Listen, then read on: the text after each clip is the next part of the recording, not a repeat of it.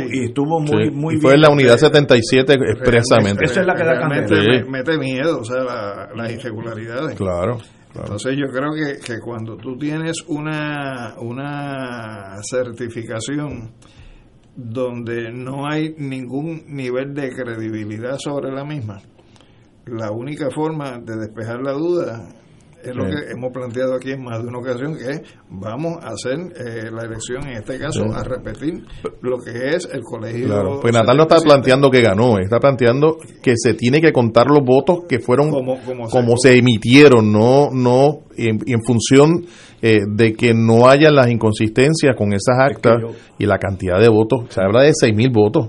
Eh, Pero yo creo, yo creo, eh, eh, y no, estoy profundamente creyente a que hay que sentarse como seres humanos adultos que somos y contar los votos como salieron. La intención del ciudadano es suprema. Así es.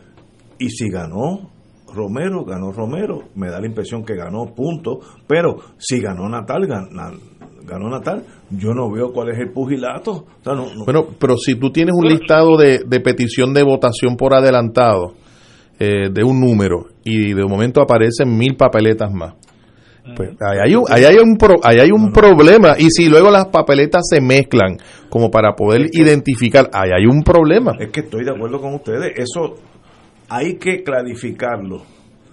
Y si hay duda, más allá de, la- de, de lo normal, de la discrepancia, pues sencillamente, para eso están los tribunales, que lo Y- y adjudiquen si- como y ellos si- digan. Y si Romero está confiado en que ganó porque tiene los números, pues no debe tener ningún problema de que se cuenten como se deben contar las cosas.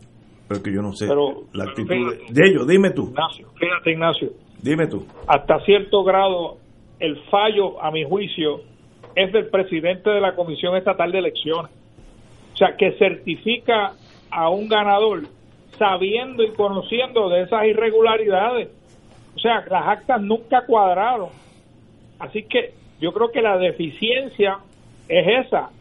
Debió haberse aclarado toda esa situación y haber hecho una auditoría de toda esa situación antes de certificar un ganador. Ahora hay que ir en contra de una certificación y de una juramentación como alcalde. Fí- Fíjate que Natal dice hay 6.593 papeletas que son ilegales. 1.530 son ilegales en exceso de votantes en la unidad 77. Es decir, que en la unidad 77 aparece votando más gente de la que realmente votó. 5.104 votos ilegales fueron divulgados en la página de la comisión en exceso de las papeletas que fueron escrutadas según las actas disponibles. 4.874 papeletas ilegales en maletines sin actas y sin listas de electores y al menos 189 papeletas ilegales que supuestamente son enviadas por correo que tienen que ir dobladas dentro de un sobre pero que aparecen planchadas sin ningún tipo de doble. Pues mira, esos son elementos que cuestionen la integridad y la veracidad del resultado.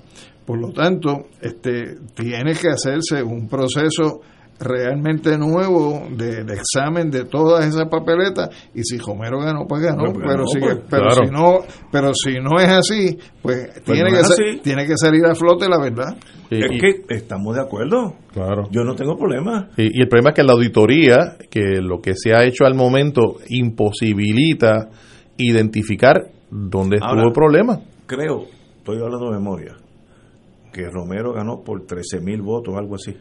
Estoy pensando en voz alta.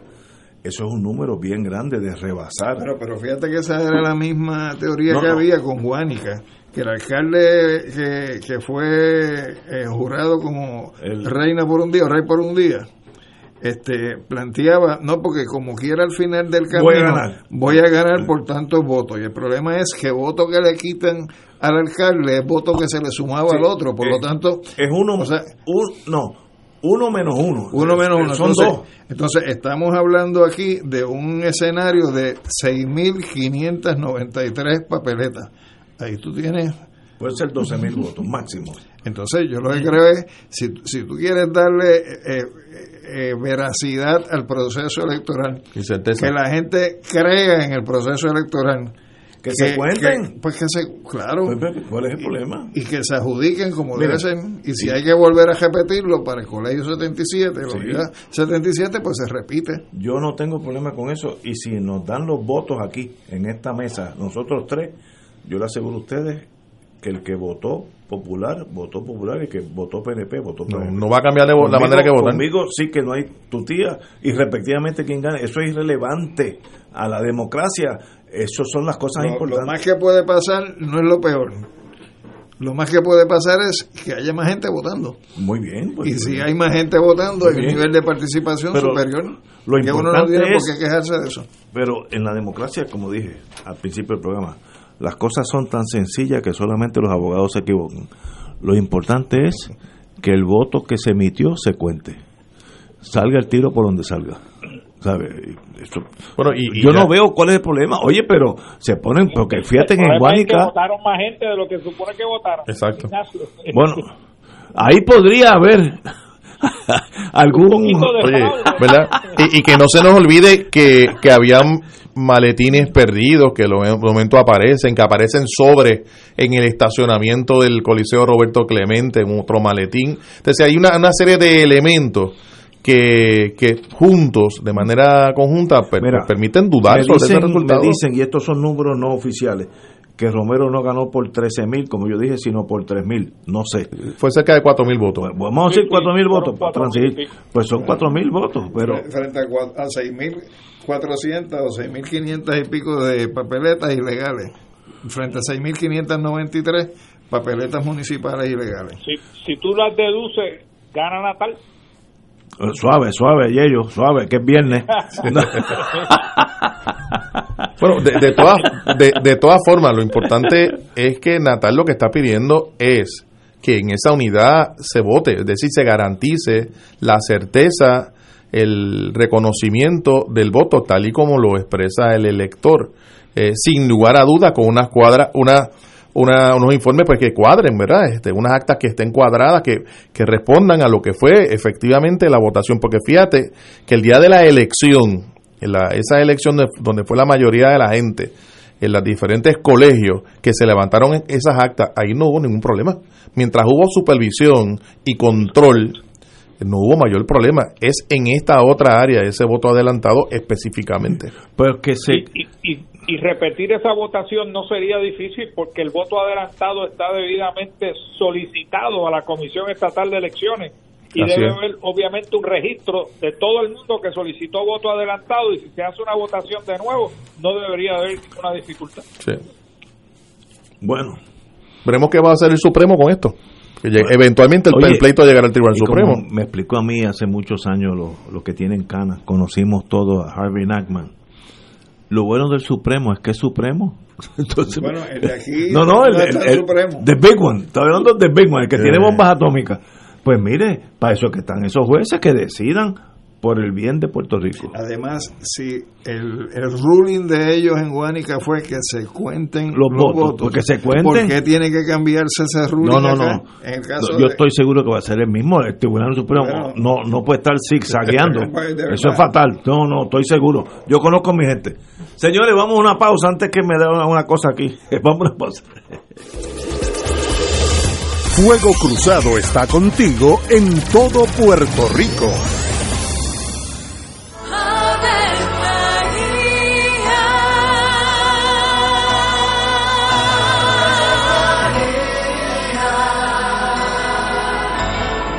El ángel del Señor anunció a María. y ella concibió por obra del Espíritu Santo. Dios te salve María, llena eres de gracia, el Señor es contigo. Bendita tú eres entre todas las mujeres, y bendito es el fruto de tu vientre Jesús. Santa María, Madre de Dios, ruega por nosotros pecadores, ahora y en la hora de nuestra muerte. Amén. He aquí la esclava del Señor. Hágase en mí según tu palabra. Dios te salve María, llena eres de gracia, el Señor es contigo. Bendita tú eres entre todas las mujeres, y bendito es el fruto de tu vientre Jesús. Santa María, Madre de Dios, ruega por nosotros pecadores, Y el Verbo se hizo carne. Y habitó entre nosotros. Dios te salve María, llena eres de gracia, el Señor es contigo. Bendita tú eres entre todas las mujeres, y bendito es el fruto de tu vientre Jesús. Santa María, Madre de Dios, ruega por nosotros pecadores, ahora y en la hora de nuestra muerte. Amén. Ruega por nosotros, Santa Madre de Dios. para que seamos dignos de alcanzar las promesas de nuestro Señor Jesucristo. Oremos.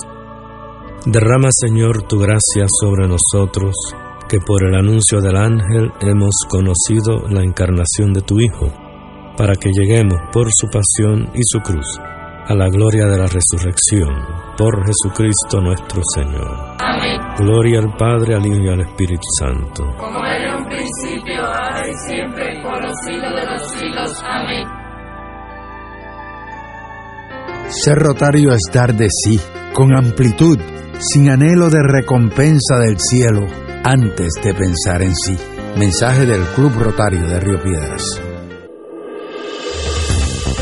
Aquí la llama se enciende cada tarde a las 5 porque escuchas Radio Paz 810 AM, WKBM San Juan y retransmite en diferido WOROFM Corozal San Juan, la Casa de Fuego Cruzado, el programa de más credibilidad en la radio puertorriqueña.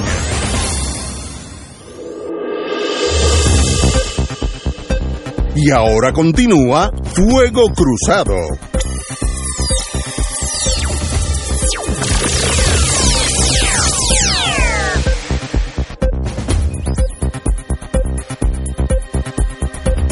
Regresamos.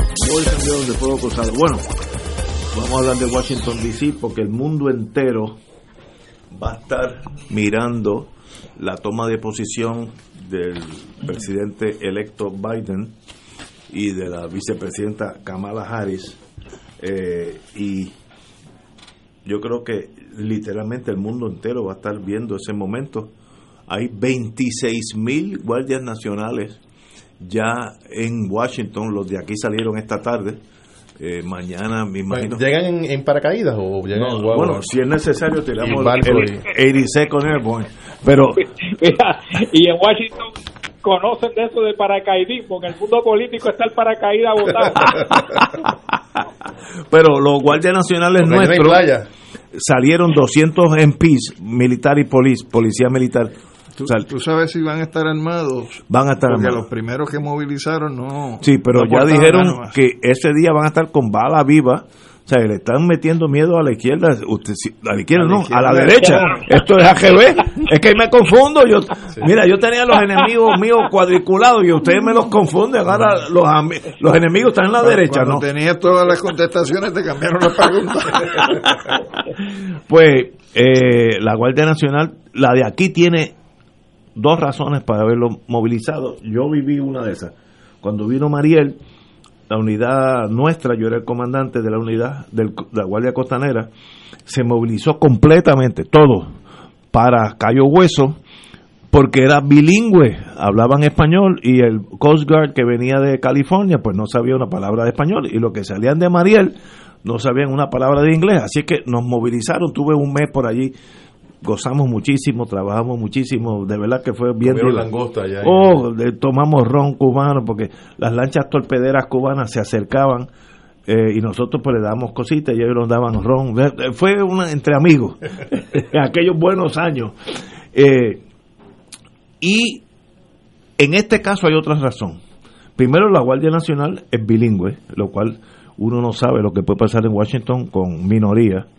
Y segundo, no se necesita tenerla en servicio activo el 20 aquí, porque aquí no va a haber problema.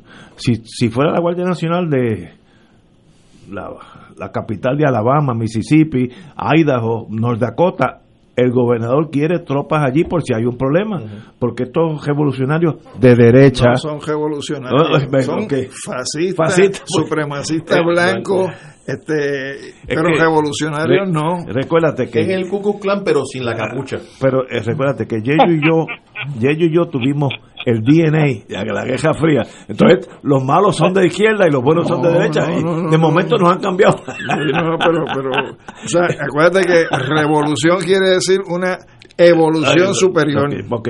Pues estos muchachos, eh, la Guardia Nacional de Puerto Rico, esos 200 policías militares, van a estar allí, si hay que hablar español se hablan y no no dislocan la seguridad de esa capital, en este caso San Juan.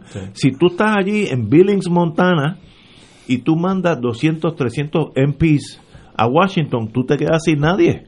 Y si allí hay un reperpero de esa derecha fascista, pues te quedas sin nada. Sí me gusta que te... De nada, ya, ya estoy ya. Es que yo, yo, yo aprendo, yo aprendo, no, yo aprendo poco a poco, pero aprendo.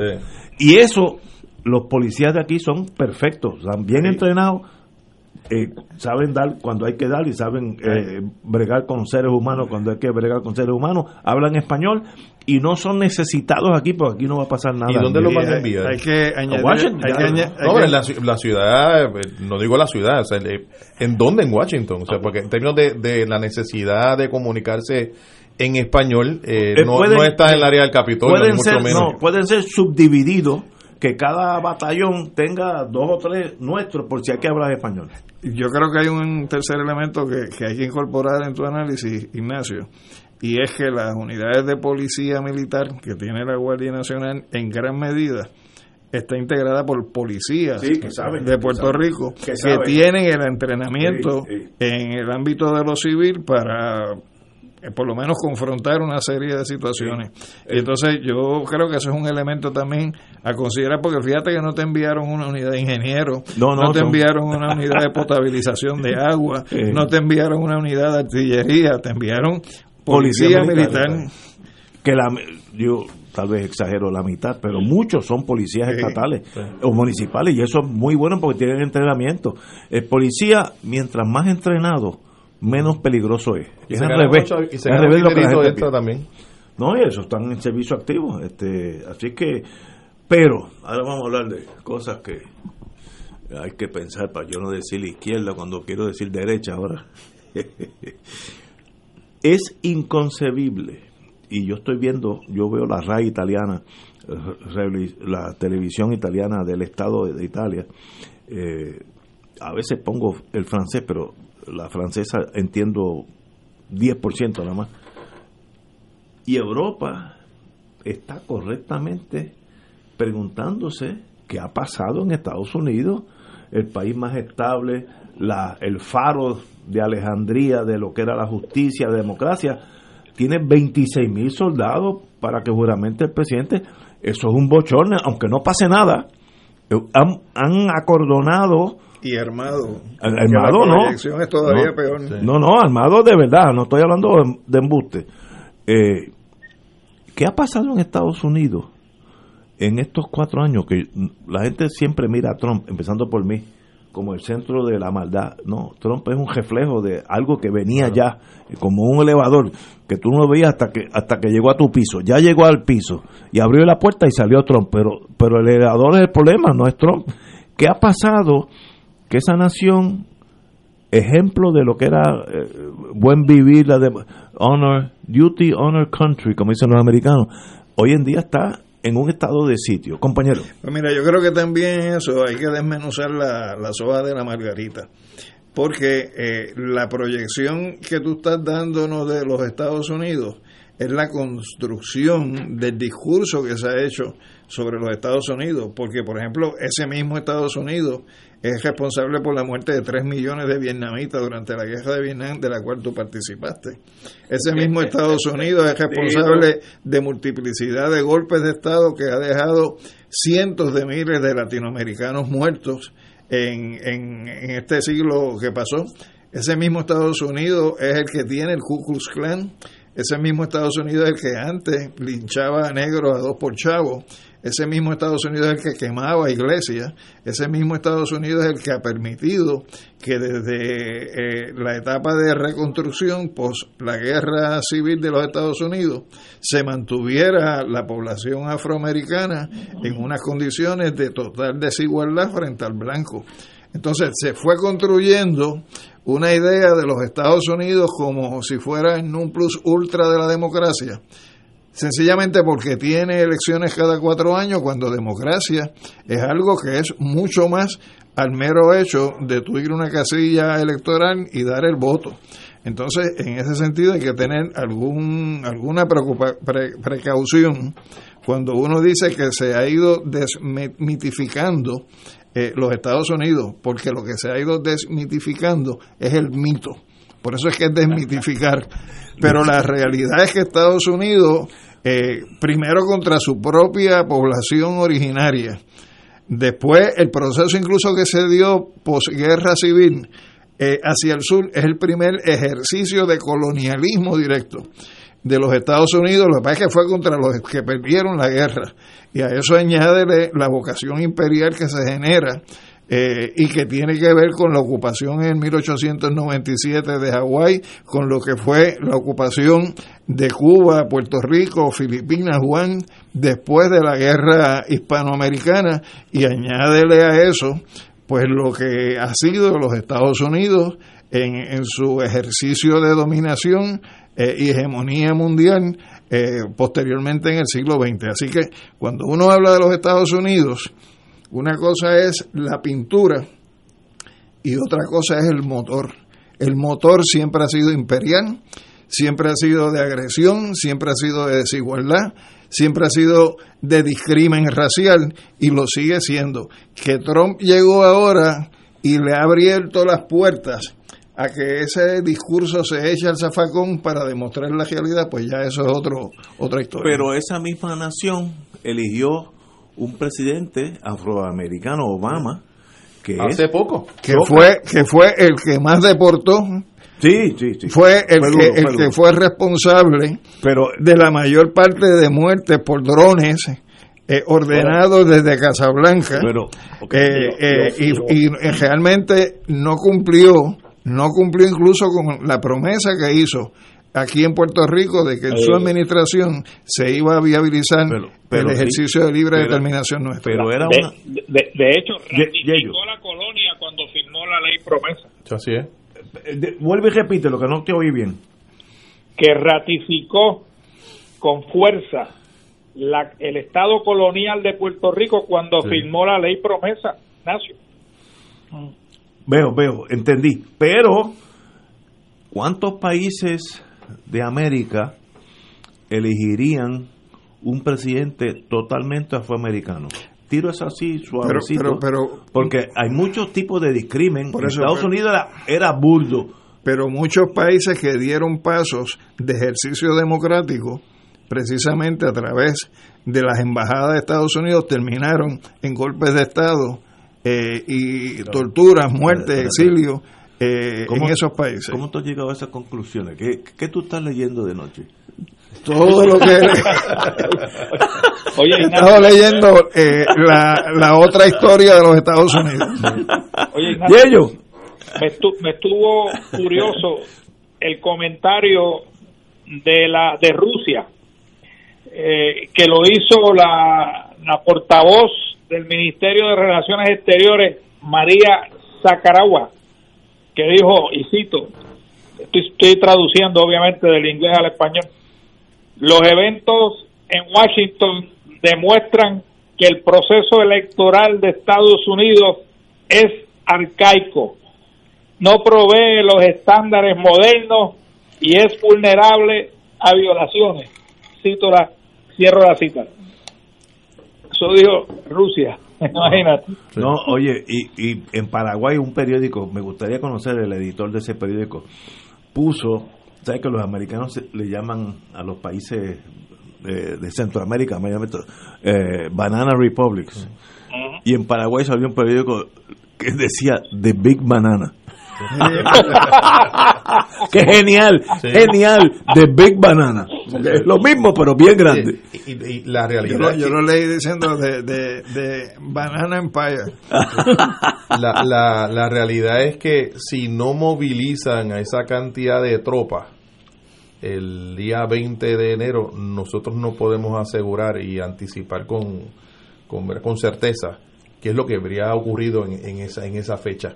Eh, porque ciertamente esos grupos eh, de supremacistas blancos están armados, llevan tiempo haciendo actividades, de hecho recientemente eh, trataron de, secuestrar a la gobernadora de Michigan, eso fue notorio, anteriormente los habíamos visto marchando en North Carolina con armas, con armas largas, durante la, el Día de Reyes había gente con armas largas. Yo estuve viendo un dato interesante, va a haber una movilización militar para esta toma de posesión significativamente mayor en múltiplos a la que hubo, eh, si alguna, durante la Segunda Guerra Mundial cuando Rupert juramentó. En, en medio de conflictos. la realidad es que, que estamos ante un momento histórico que anticipa, que demuestra un antagonismo social en los Estados Unidos que es racial, sin lugar a dudas, pero también un problema de clases, clases sociales, también un problema de, grupos eh, de migrantes eh, que se sienten también excluidos.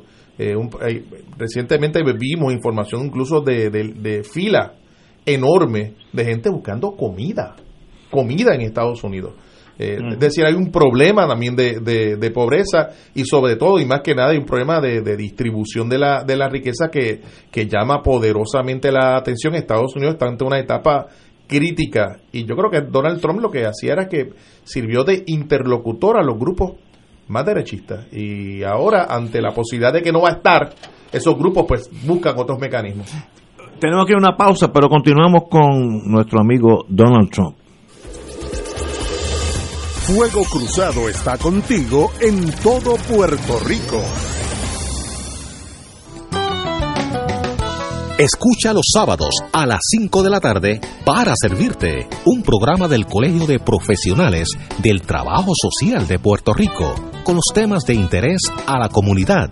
Recuerda, los sábados a las 5 de la tarde para servirte por Radio Paz 810.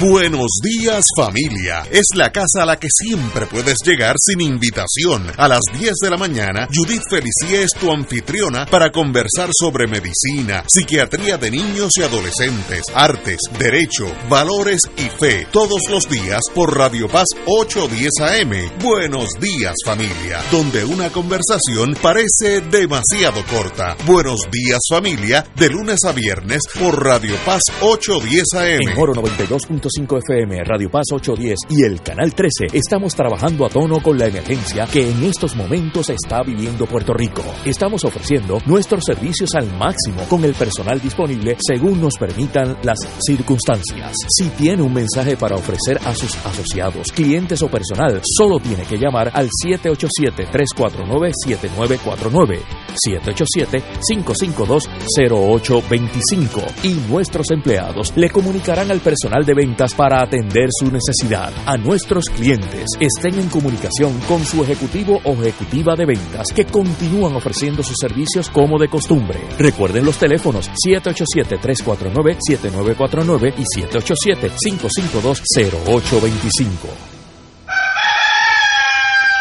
Llegó la hora de reactivar el fervor católico y agradecer las bendiciones divinas. De regreso al santuario en persona para la misa de madrugadores desde las 5 y 30 de la mañana. La convocatoria es para reunirnos implementando todos los protocolos y distanciamiento social que garantice nuestra seguridad y no represente peligro para la salud en las amplias facilidades del Santuario Nacional de Nuestra Señora, Madre de la Divina Providencia en Cupey.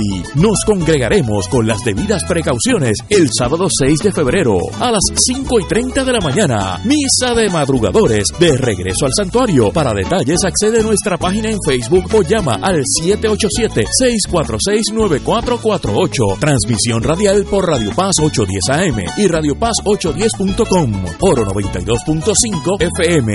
Radio Oro FM.com. Y ahora continúa Fuego Cruzado.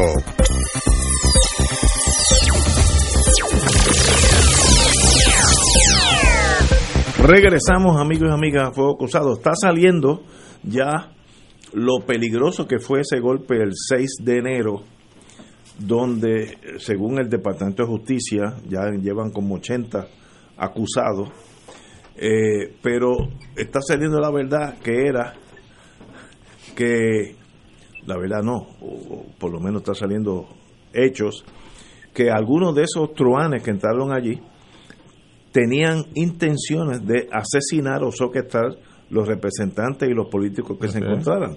Que yo no sabía que había sido tan serio, pero está saliendo eso ahora. Y hay fotos de, de gente que tenía esposa, esas plásticas, que es lo mismo Sí. que una esposa, eh, y, y tenían intenciones de ir a matar. Eso pues un acto de, de subversión, ya estamos hablando de guerra. Yello. Bueno, la, la congresista Alexandria Ocasio Cortés, en una comunicación que hizo en las redes y que por, segu- por, por consideraciones de seguridad no dio, no dio todos los detalles, pero ella dice que se sintió que iba a perder su vida. Así que algo tiene que haber sucedido, algo que tuvo, que ella experimentó, que se sentía que podía perder su vida, Ignacio. Así que eh, inclusive está saliendo información al efecto de que el vicepresidente también era uno de los objetivos. Sí, sí, Así sí, es. sí, sí. Increíble. Es, eso suena de esos países que uno ve y uno dice, Ave María, ¿qué clase de Banana Republic? No, no. El banana está dentro de Estados Sí. Unidos, como dio la- el periódico en Paraguay, The Big Banana. De, de- de hecho, el- uno de los que arrestaron, eh, lo arrestan porque su ex esposa es la que lo denuncia y era un, cor- un ex coronel del ejército Sí, de los sí. Estados Unidos. Y, Teniente coronel. Y han, y han suspendido dos policías del Capitol, de, de la ciudad del, del Capitolio, eh, por haber colaborado con ellos, ¿sabes? Y Eh, algunos de los que han arrestado, que ayer, hasta ayer iban más de 80, este, son ex, o sea, son policías o funcionarios De- de otros eh, estados. De otros estados. que también lo han dicho el que el que se identifica lo votan de la policía bueno una cosa muy seria ahora vamos a hablar como somos abogados tenemos ese ese defecto hay una el, la cámara de representantes votó para residenciar al presidente Trump. El presidente se va en cinco o seis días qué bueno una vez que se va no se hace académico ese proceso No. porque ya, ¿qué vas a impeach si yo no estoy allí? Vamos al debate, vamos al debate. No, y te voy a explicar por qué. Tírame. Cuando tú examinas el contenido de la enmienda 14, 14, sí. la enmienda 14 establece que una de las consecuencias de un proceso de residenciamiento o un proceso de juicio político de residencia es que de la persona resultar culpable, esa persona no puede volver a aspirar a ocupar ningún puesto electivo ni ningún puesto público en el gobierno federal, ni en los gobiernos de los estados, ni en los territorios de los Estados Unidos. Por lo tanto, no lo convierte en académico en la medida en que continuar el proceso habilita la posibilidad, si se diera el escenario donde dos terceras partes del Senado concurriera, en que se descalifica permanentemente a Donald Trump para volver a ser candidato A o nada. para ocupar algún tipo de posición eh, en la judicatura, la legislatura o el gobierno de Estados Unidos o el gobierno de los estados. Sí, Esa es lo- la primera Es lo interesante, descalifica para hacer una posición pública aún a nivel estatal. Sí, eh, es y un no- paria. No tiene que ser electivo. Eh, Puede ser de designación o ocupar un- un- una posición. ¿Y tú crees que eso es lo que persigue? Se- se- yo creo que eso es uno de los elementos que se plantea eh, dentro del radar de, la- de propósito de los demócratas. Segundo, segundo, ha habido ya precedentes establecidos, no con relación a Ujú. presidente, Ujú. pero sí con funcionarios, incluso funcionarios militares, a los cuales más allá del término de su designación o nombramiento, se ha continuado adelante con el proceso de residenciamiento. Lo que no hay es un antecedente de que en el caso de un presidente o un vicepresidente ese evento haya ocurrido, pero tampoco hay nada que lo impida. Oye, y, y- pero tampoco hay un antecedente de que un nuevo Senado eh, pueda, porque le va a corresponder al próximo Senado. No, pero es que el Senado no corre como corre la- el Congreso, que es cada dos años y cada Congreso Sí. sea, termina cada dos años. El Senado lo que hace es que se renueva Por un eso. tercio de sus integrantes cada dos años, pero sigue siendo el Senado. No, yo no dudo que siga siendo el Senado. La pregunta que hay es una, pre- una pregunta, y yo la digo de manera retórica, ¿verdad? Bueno, no lo sé la respuesta. Eh, si bien es cierto que se renueva con unas dos terceras partes, se trata de un nuevo término, ¿verdad? De un nuevo cuatrenio. Yo no sé cuál es la facultad de ese Senado, porque la Constitución no es clara en relación con el presidente saliente. eh, más que con un presidente que está actuando en función de su de su condición como primer mandatario del, del país. Por eso Eh, es como cuando te, se- te cambian el juez de la sala donde tú empezaste Sí. el caso, ¿no? que lo importante es que en el proceso de discusión eh, que se inicia una vez eh, el presidente de la Corte Suprema activa el procedimiento en el Senado, los que están son los que van a estar adjudicando en ese juicio político. Por lo Pero tanto, esa es otra interrogante, Alejandro. Sí, yo lo, lanzo como pregunta. Y ellos. Si el juez presidente es el designado a presidir ese juicio político, porque si no mal recuerdo, la disposición constitucional habla de un presidente en funciones, un sitting president, y no hay mención de un expresidente. Así que eso es otra interrogante, ¿quién preside el juicio político? no, no, lo- el, el juicio político se inicia por parte del presidente de la Corte Suprema, pero una vez se inicia el proceso sigue, porque el, el- el presidente de la Corte Suprema no abandona sus funciones en la Corte Suprema para, para irse a un proceso de juicio político que tú no sabes qué tiempo tome. Entonces, De acuerdo. En, en ese sentido, de lo que se habla es que el presidente de la Corte Suprema es la persona que inicia el procedimiento en el Senado una vez el Congreso ya ha emitido su determinación, porque el Congreso inicia con los cargos el procedimiento de residenciamiento, pero donde se da la etapa de deliberación, eh, de presentación de pruebas, de argumentos, eh, presentación de testigos, es en, en el Senado. Y lo que hace el juez Sí. presidente es que inicia ese proceso. Y lo preside. Pero- ¿sí? La Cámara es la parte acusatoria y el juicio en sus méritos es el Senado. Eh, el Senado. Sí, sí. El jurado va a ser los miembros del Senado. Exacto. Ahora, yo, yo abogado de Trump, presento una moción de desestimación Inmediatamente. porque mi cliente no está aquí, ya no es presidente. Por eso, eso, Eso nunca se ha visto. Eso va, eso va a ser algo que va- se va a dar, Sí, se va a pero, presentar. pero, pero el no hay, no hay como tal un antecedente o un precedente que te diga que el Senado pierde su jurisdicción por el hecho de que ya juró otro presidente. Y, y no hay, y no hay nada que imposibilite que el Departamento de Justicia de los Estados Unidos inicie un proceso de naturaleza penal o criminal contra Donald Trump y las personas que hayan participado en los diversos eventos que, que se han mencionado. Mencionamos el asunto de, de Georgia, eh, la, la intervención que hubo para buscar los votos que le hacía falta para, para ganar el Estado, el asunto de la incitación a la rebelión que hubo en Washington, los problemas contributivos que tiene en Nueva York. Es decir, hay varios flancos eh, de investigativos que ciertamente pudieran significar la, la presentación de acusaciones criminales en el plano federal y en el plano estatal contra Donald Y Trump. todo eso se podría complicar si él emite un perdón hacia su persona. No, que lo va a hacer. Tú cuenta con. Yo no sé si es si es jurídicamente correcto, pero que lo va a hacer, lo va a hacer. A su familia, a sus hijos, nietos nacidos y nietos por nacer. Vélatelo, porque estamos brigando con una persona demente. Cuenta con eso. El, el detalle es que mientras más locura de esa naturaleza haga Trump, más se desacredita los Estados Unidos como país ante su propia gente y ante la comunidad Eh, estipulado. internacional. Y ciertamente el juez presidente del Supremo va a presidir la sesión en el Senado, donde yo creo que va a haber la gran complicación, es que para que haya un veredicto eh, de culpabilidad. de culpabilidad política Ajá. en el proceso de residenciamiento, 17 senadores republicanos tienen que cruzar Sí. fila eh, e irse con los, de- los demócratas porque tendrían que tener dos terceras partes. Ahora bien, aun cuando se frustre en el juicio político el proceso, como dice Edgardo, nada impide que el Departamento de Justicia inicie un procesamiento criminal eh, a, a Donald Trump. Y ahí es que cae lo que señala Ignacio, de que es tan bárbaro que es capaz de Oh, no. del mismo pues No. dar- darse darse un indulto an- incluso anticipado a la radicación de porque la- es capaz de eso. La Constitución no dice eh, que no se pueda hacer.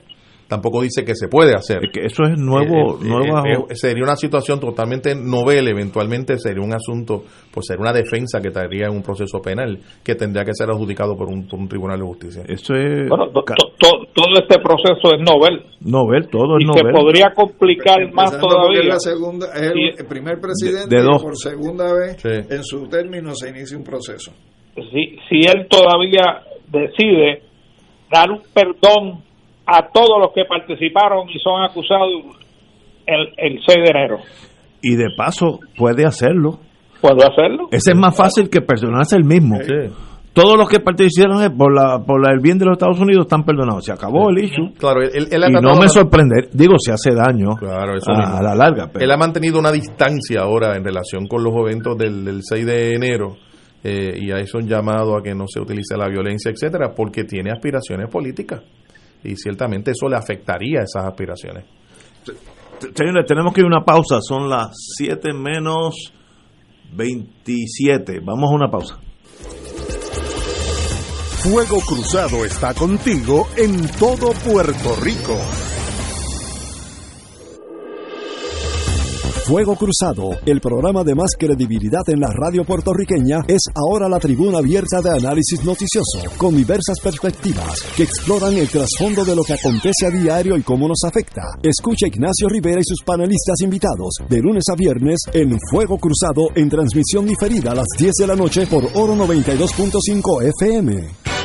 Buenos días familia. Es la casa a la que siempre puedes llegar sin invitación. A las 10 de la mañana, Judith Felicie es tu anfitriona para conversar sobre medicina, psiquiatría de niños y adolescentes, artes, derecho, valores y fe. Todos los días por Radio Paz 810 AM. Buenos días familia. Donde una conversación parece demasiado corta. Buenos días familia. De lunes a viernes por Radio Paz 810 AM. Cada sábado de 9 a 11 de la mañana tendrás un encuentro con De Frente con la Verdad, donde se discuten asuntos que tocan de cerca la actualidad en todas sus perspectivas, las historias que afectan a tu diario vivir, estos y otros temas analizados desde el punto de vista evangélico. De Frente con la Verdad, todos los sábados de 9 a 11 de la mañana por Radio Paz 810. Soy Brenda Padilla, directora de la Asociación Puertorriqueña de Diabetes. Si te falta sensación en los pies, pudieras tener daños en sus nervios. Lávalos bien y evita cortaduras o pinchazos para prevenir complicaciones. Recibiendo un tratamiento multidisciplinario, pudieras evitar una amputación. Soy Melissa Maldonado de la Alianza Life Generation. Hay productos, servicios y tecnologías para el cuidado del pie diabético. A tiempo, cuidando tus pies, previenes amputaciones. Oriéntate en nuestra página de Facebook Diabetes PR. Y ahora continúa Fuego Cruzado.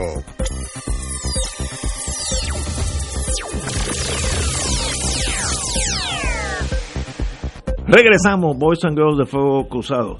Eh, estoy leyendo de Reuters, una eh, compañía europea de noticias muy seria, que dice que ya se ha aprobado por los ah, fiscales federales de justicia, que dicen que, eh, que han, han encontrado pruebas que esta, esta mole de gente del 6 de, de enero llevaban la intención de capture and assassinate elected, elected officials, capturar y asesinar eh, eh, políticos electos. Eh, y presentan el caso de Jacob Chansley, el que entró allí con los con el sombrero de con dos cuernos, etcétera. De los búfalos Eh, mojados. Que era eh, que era la, su misión era ir al buscar al vicepresidente Mike Pence en, en, en the chamber of the Senate y asesinando. Así que esto no eran cuatro estacas, iba a decir una mala palabra, que iban entraron allí con destruyendo. Había una misión Cuatro hojas de leña. Sí, leña, esto, esto es mejor, fíjate. Eso es mucho más serio. Esta gente tenían intenciones y no lo lograron porque no tuvieron la fuerza, pero la, la mala sangre estaba ahí. ¿Y cómo tú paras? El detalle es, yo vuelvo a la pregunta que te dije el viernes. O sea, si se anticipaba que algo así podía ocurrir, ¿por qué consintieron que ocurriera? Estoy de acuerdo contigo. negligencia. Me lo van a, Sí, no, y no sí. por negligencia. No, no, no, no. Ahí, ahí no puede, la negligencia no puede ser la razón. Yo creo que, digo, ineptitud, vamos a estipularla, pero además de eso, como eran blancos y respondían a la derecha, pues no presentaban un problema, porque estos no son indios o Black Panthers o los pro abortos o los antiabortos, perdón, gente que eh, la policía lo está velando. Estos eran los muchachos, los de adentro, los de Trump. Y, Sí, pero, y- pero y- yo te enseñé, por ejemplo, aquí una fotografía fuera del aire. Y en la fotografía aparece un fulano con una sudadera donde dice Civil War January 6, 2021. O sea, que esta persona fue allí con esa inscripción en su camiseta. Civil War. Y estas son organizaciones que están penetradas por la seguridad de los Estados Unidos. ¿O es que los Estados Unidos no infiltra organizaciones supremacistas blancas, organizaciones fascistas? Eh, Pues claro que sí, pues Seguro. entonces, si esa información está y está el potencial de que ese tipo de evento ocurra, ¿sabes? Porque ahí no había la vigilancia necesaria para impedir que se, que se yo no tengo, lo- las cosas yo no pasaron. tengo contestación para eso. Pero Porque evidente- es fácil despachar la negligencia, no, había más que negligencia. Pero, pero es bien fácil, de manera intencional, proyectar negligencia. Eh, bien sencillo. Ah, donde, había- supone que hubieran 15 había policías, hay dos. Pues sencillamente, ahí hay un elemento, pues no podría ser, pero ahí hay un elemento como de negligencia. Bueno, el- pero el que decidió poner dos, lo hizo con una de Bueno, manera el jefe- deliberada. El jefe de policía ya renunció, el de Capital Police. Sí, pero, pero ahí, vuelvo y te digo, ahí hay, es como tú decir que la responsabilidad eh, por una protesta de esta naturaleza, si se le quiere dar ese calificativo, eh, es del guardia de palito y no del que está en las estructuras más altas o en estructuras de seguridad más sensitivas, que son las que realmente tienen la penetración de estos grupos, porque a estos grupos no los penetran los guardias de palito. Entonces, aquí hay que ver, o sea, por, por qué eh, el servicio secreto permitió que eso pasara. ¿Por qué el FBI permitió que eso pasara? ¿Por qué las unidades eh, de fuerzas de seguridad especializadas permitieron que eso pasara? ¿Por qué el estamento militar permitió que eso pasara en Washington, que es la, la capital? O sea, alguien tiene que explicar por qué se permitió que eso ocurriera eh, o por qué no se tomaron las medidas cautelares para impedir que eso ocurriera. Yello. No, yo estoy de acuerdo con, con Alejandro, eh, pero está se está ahora saliendo a reducir un ángulo de que aparentemente hubo cierto grado de planificación Sí, sí. y, y, y eso es de las cosas que están investigando en estos momentos es ese.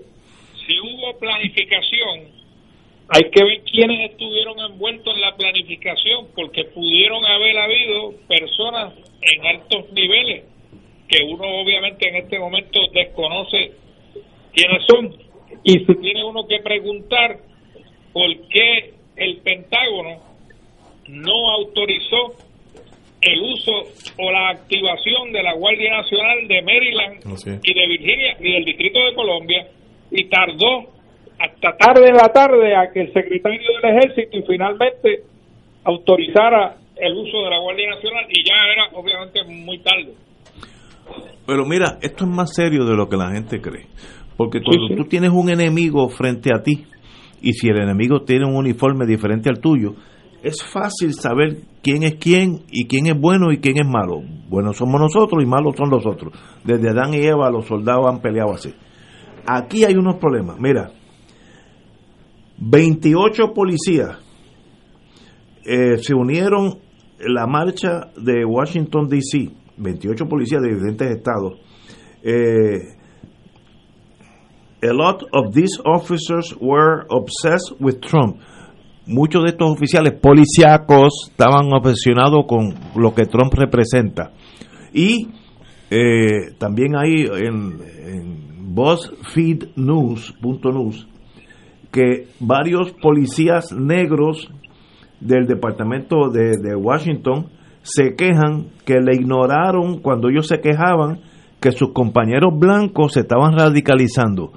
Eso es peligrosísimo porque lo que tiene el Estado para protegerse es la fuerza policíaca, el ejército. Si ese ejército policíaco tiene en sí el, el, el virus de, de división, pues tú no puedes ni contar con el ejército, con estos policías.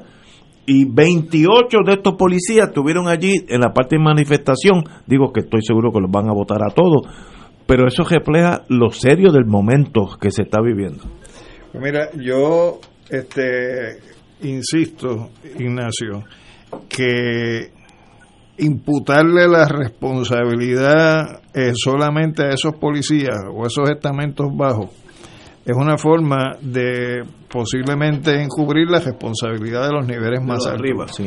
Entonces, eh, en ese sentido, eh, por ejemplo, todas las personas que hasta ahora se han identificado como que han sido arrestadas, yo no sé si realmente el dato no es así, pero todos han sido varones. Todos han sido blancos. Sí, lo- es lo mismo. Entonces, eh, se pregunta uno, bueno, y, y, y, y eso quiere decir que, que no hay mujeres participando de ese tipo de actividad cuando uno visualmente las vio. las vio, sí. Este, Bueno, una, una de las muertas. eh, la, la, muerta la- era la la muerta, la muerta una persona con 15 años de servicio, dos movilizaciones. Eh, Sí. Y entonces el detalle es que cuando uno ve el video, o sea, el video viene desde un lado contrario, donde hay una persona que no se le ve el cuerpo, sino que lo que se ve es que saca El el, arma, pero a donde está ubicada la víctima, hay también policías, entonces el detalle es cómo es posible que se haya sacado el arma y cómo habiendo policías en un lado y en el otro, nadie eh, interviene, ¿no? Entonces, eh, en ese sentido, pues, pues no sé, o sea, hay, hay demasiados detalles. Cuando uno, yo estuve horas tratando de, coger todo lo que fueron los videos que se sacaron eh, por el Washington Post, que, hizo un trabajo extraordinario eh, sacando información de esta naturaleza, y hay cosas que no, no entran en, mi pobre sentido ¿no? de análisis eh, de lo que puede ser una situación de esta naturaleza. Por eso es que yo insisto en que por qué eh, se consintió, se permitió que esto ocurriera. Ahí hay algo más que mera negligencia, porque los policías son policías. Si tú sabes que viene toda esa gente para acá, yo hubiera tenido todos los policías en servicio activo y no estaban así. Oye, y que donde empieza la agitación es a dos millas de distancia en Casablanca. Eh. Esa gente caminó dos millas antes de llegar al Capitolio. Oye. Me va a decir a mí que en el trayecto de una marcha de dos millas no hay suficiente tiempo para activar eh, grupos de seguridad para que vayan a darle protección al Capitolio. No, Y me no. pregunto, yo no sé si el, el caso contra el presidente en torno a sedición, pues no es fácil porque él no dijo, ahora, eh, no lo dijo claramente, el que lo dijo claramente es Giuliani. Giuliani cuando estaban en- al frente de la Casa Blanca dijo, this is trial by combat. Estos son juicios por combate, lo dijo dos veces, pero agitado que estaba fuera de su ser.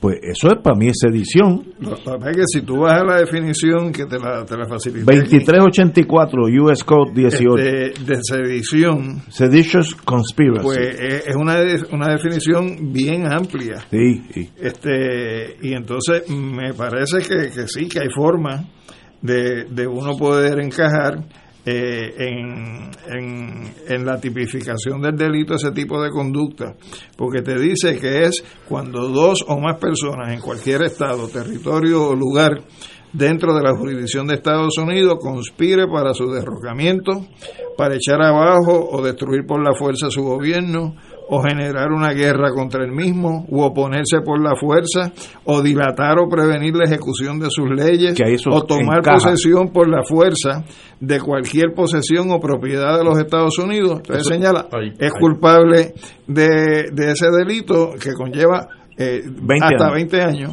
O sea, yo creo que es lo suficientemente encaja amplio ese- para encajar a un montón de gente Sí, que participaron sí. en eso. Yo si fuera fiscal le meto caña a eso y que se defiendan en corte. Eh, porque hubo, eh, mira, eso es tan amplio que dice, or to oppose by force the authority thereof, oponerse a la, a, a- la fuerza del Estado, o prevent, hinder, and delay execution of any law of the United States. Eh, véate, oponerse por fuerza a la autoridad del Estado o por fuerza prevenir y dilatar la ejecución de las leyes de Estados Unidos. Eh, eso- ahí cabe todo el mundo y es hasta 20. Pues yo le meto cáñalo y que se defiendan en corte y me busquen a mí como abogado, que con mucho gusto voy allí. Oye, soy abogado. Pero, pero te espe- espero que suceda que si vas de abogado te paguen, no como a No, no, Giuliani no. que se está Oye, quejando de que el, de que el Donald, Donald Trump ahora no le quiere pagar por sus servicios Estoy seguro profesionales. que- estoy seguro que no le va a pagar. Porque ya No. como, como no es de... No le paga a nadie. Exacto, ese es, la, ese es Trump en su vida entera. Va- tenemos que ir a una pausa, amigos, y regresamos con el final de Fuego Cruzado. Fuego Cruzado está contigo en todo Puerto Rico. De todo un poco, con Manolo Almeida, el más ameno en tus mañanas por Radio Paz 810 AM, de martes a viernes a las 9 de la mañana. Notas positivas, salud, ambiente, negocios y entretenimiento. De todo un poco, martes a viernes por Radio Paz. ¡Estamos vivos! Buenos días familia. Es la casa a la que siempre puedes llegar sin invitación. A las 10 de la mañana, Judith Felicie es tu anfitriona para conversar sobre medicina, psiquiatría de niños y adolescentes, artes, derecho, valores y fe. Todos los días por Radio Paz 810 AM. Buenos días familia. Donde una conversación parece demasiado corta. Buenos días familia. De lunes a viernes por Radio Paz 810 AM. Escucha los sábados a las 5 de la tarde para servirte un programa del Colegio de Profesionales del Trabajo Social de Puerto Rico con los temas de interés a la comunidad. Recuerda, los sábados a las 5 de la tarde para servirte por Radio Paz 810. El Consejo de Acción Social Arquidiocesano, CASA, presenta su programa radial Casa de Todos, difundiendo el mensaje de la doctrina social de la Iglesia cada martes de 2 a 3 de la tarde por Radio Paz 810 AM. Conoce este instrumento que utiliza los valores y principios del Evangelio para analizar nuestra actualidad social, velando por la dignidad del ser humano. Casa de Todos, martes de 2 a 3 de la tarde por Radio Paz 810 AM. Y ahora continúa Fuego Cruzado.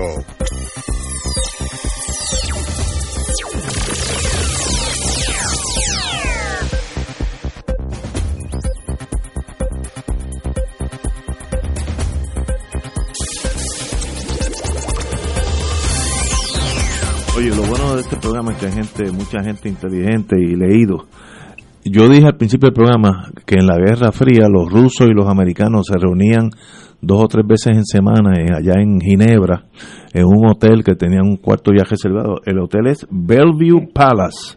Los, los espías todavía están activos, los muchachos saben. Así que al compañero, eh, ese hombre está on duty todavía. Bellevue Palace. Todavía está con, con, con el sombrero de ala ancha y, y- y la jopa oscura. Oye, eh, una buena noticia, nos quedan 10 minutos. Crean comisiones para minorías. Yo creo que esto no es no es muy común en Puerto Rico en la época de las tribus, pero José Luis Dalmao ha logrado nombrar personas de los cinco partidos de los otros cuatro, eh, inclusive eh, a Newman, Henry Newman, del Partido Nuevo, dirigir la Comisión de Seguridad Pública y Asuntos del Veterano, que ya, eh, que ya la, atiende.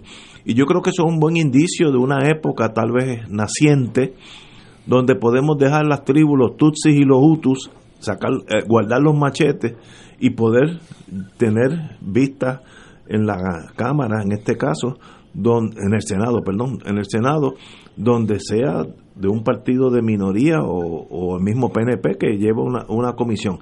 Yo lo veo eso tan saludable, rompe ese esquema de, de, bueno, yo me acuerdo una vez, hace unos años atrás, que no es que fueran PNP, tenía que ser PNP de color azul añil. No, y, y- con una de las tribus del PNP. Exacto, subtribu. Así que qué bueno por Dalmao, qué bueno que sea así, compañero. No, no, yo creo que la, la iniciativa es una iniciativa correcta de parte de él, pero también hay que felicitar a, a los que decidieron acogerse a esa iniciativa, porque tampoco, eh, por ejemplo, en el pasado, eh, tú has visto una disposición a que sectores que no son la mayoría eh, acepten posiciones de esa mayoría. Sí, ¿verdad? De los que- dos, que- los que- dos. que los, la- los- los- los distintos sectores Qué bueno. eh, dieron el paso al frente y yo creo que es una línea correcta. Compañero. A mí me parece igual, me parece muy bien. Eh, pienso, por ejemplo, que la, la comisión de esto es ilustrativo, una, crear una comisión sobre derechos humanos y, y pedirle a la licenciada Nadirma Rivera Lacel Derechos humanos y asuntos laborales. y laborales que la que la preside yo creo que es un gran acierto eh, porque se trata de una materia que ella domina que conoce muy bien Eh, lo mismo ocurrió con la eh, senadora Ma- eh, María Lourdes Santiago y el tema de los niños niñas de educación especial porque es un tema que ella maneja eh, maneja muy, Muy bien, bien, y muy creo, bien. creo creo creo que además de distribuir entre las personas hubo una selección adecuada entre el tópico y lo que la persona eh, manejaba y era el tema de su interés, incluyendo incluyendo el de, el de Proyecto Dignidad, que yo sé que también ha provocado una, una gran discusión, es porque se trata de un proyecto pues más fundamentado en ideas religiosas eh, que otra cosa y, y- y va a traer y va a traer a la mesa unos debates pues muy interesantes sobre por ejemplo ya se ha mencionado el tema del, del aborto pues que se traiga que se Que discuta se discuta. Ahora, ahora. Oye. Eh, Yello, Yo, mira, por un lado quería felicitar a, a José Luis, con quien estuve en el Senado del 2001 al 2005, de hecho de la clase del 2000, eh, en la mía, es el único que queda de esa de, esa camada de senadores que entraron en el año 2000. Así que lo felicito por esa apertura y reconocimiento de la diversidad que existe política en nuestro país. Pero mi otra pro- lo felicito por un lado y me preocupa otra cosa. Y el deseo de, de hacer lo que él hizo, lo que ha hecho es que ha aumentado el número de comisiones en el Senado a 21, 21 comisión. Y eso podría crear eh, un atolladero de proyectos legislativos que no bajen al hemiciclo con la agilidad que a veces se necesita. Y lo otro es el gasto que eso conlleva en tener 21 comisiones en el Senado. Así que eso es una preocupación y veo posiblemente en el futuro, yo, yo estoy rezando porque no suceda, pero podrían haber algunos conflictos de jurisdicciones entre esas comisiones. bueno, eh, puede ser que tengamos problemas, pero yo creo que el principio Es bueno. de salir de, de las tribus es excelente y que, y que salga el tiro por donde salga, ¿no? Eh, así que para bien de todos, eso es una buena, y, y al senador Dalmao, el señor presidente, qué bueno que ya aparentemente viene otra generación. Eh, bueno, hablando de jurisdicciones, Boston sostiene la prohibición de los gallos. Así que donde manda capitán no manda marinero. Eh, los gallos, que yo, yo estoy de acuerdo con Boston, yo no dejaría que los animales pelearan, ni dejaría que el boxeo existiera, pero esos son mis problemas tal vez emocionales. Pero jurídicamente lo que está envuelto es que en Puerto Rico es parte de la cultura nuestra hispana, Filipinas, Guam, eh, la- Latinoamérica, el Caribe, las peleas de gallos, parte de nuestra cultura, pero en Estados Unidos, bajo la insistencia del Humane Society, incluyeron la prohibición de gallos a los territorios y ahí pues cayó Puerto Rico. Ahí Y- lo que molesta es la imposición colonial, eh, Ignacio. Eso es lo que molesta. No, estoy de acuerdo, pero pero si nos gusta o no nos gusta, tenemos muy, muy poco que decir porque esa ley es una ley norteamericana donde no se permite pelea de gallo, punto, y se acabó. Si está bajo esa bandera, pues no puede haber peleas de gallo. Alejandro. Yo, yo no, o sea, el deporte, si es deporte, o el pasatiempo, si es pasatiempo, como lo discutieron aquí ayer, pues yo nunca he ido a una pelea de gallos. Eh, o por lo menos la, lo poquito que yo vi de una pelea de gallos, donde lo vi fue en un sótano en el Bronx, donde un primo mío en una ocasión que yo fui a Nueva York, eh, nos llevó a darnos unos palos en una barra, dos primos que nos encontramos con él, y me dijo, los voy a llevar a un sitio aquí en el Bronx para que vea lo, lo que es una pelea de gallos. Y en el sótano habían decenas de puertorriqueños echando los gallos a pelear. Esos delitos prescribieron. Entonces, pues, eh, eh, eso es lo que yo conozco, pero realmente no me llama la atención, no me motiva, y yo preferiría, pues, que eh, no se diera. yo, no, no, yo también. Yo estoy de acuerdo con ustedes también, pero, pero hay un asunto interesante cuando uno lee la opinión y que estaba fundamentada en la interferencia en el comercio interestatal. Y yo todavía no capto eh, qué tiene que ver el asunto de las jugadas de gallo con el comercio interestatal. La, eh, la, porque- la comida viene interestatal, las medicinas vienen por eso, interestatal. en ese sentido, todo, todo, eh, lo que es la vida aquí en la colonia, todo estaría afectado por la, por, el- por la cláusula eh, de- del Congreso, que el Congreso tiene la facultad para, para legislar en relación con asuntos de comercio interestatal. Pues, en ese sentido, pues, pues evidente, pues, eso fue lo que resolvió el tribunal. Este, y eso, bajo la bandera americana, esa cláusula de Interstate Commerce Act es bien importante, es lo que Claro. forja a la nación en una unidad económica, para bien o para mal. Y yo en eso no tengo problema. Se había prohibido los gallos dentro de los 50 estados, ya hacía, el último estado fue New, eh, Luisiana. Luisiana, por obviamente la ascendencia francesa, pero en hace un año o dos se incluyeron los territorios. Pues se acabó el issue. It is what it is. Y lo otro que resuelve el caso es que no hay propiamente un derecho de libertad de expresión afectado por la prohibición de las peleas de gallo. Eso es lo que resuelve, esos son los dos pilares que tiene esa decisión del Tribunal del Circuito de Boston. Presumimos que irán para Washington ahora al Tribunal Supremo. Mira, Ignacio, me dice el profesor eh, eh, puertorriqueño en Estados Unidos, William Fred, que te diga que varios países han elegido presidentes negros. Mencionan en Argentina a Bernardo Riva- Rival Davia, en México a Vicente Guerrero, en República Dominicana a Leonel Fernández, Juan Bosch, eh, y en Cuba a Fulgencio Batista. Y también incluye a Trujillo dentro del caso de República Dominicana, que es que tú dijiste que, que en Sí. las repúblicas no se escogía- no se elegían negros. No, no, yo, yo creo que me expresé mal. Yo que estoy diciendo que en Estados Unidos, con todos los problemas que tiene, de racismo galopante, esa nación a veces da unos virajes interesantes.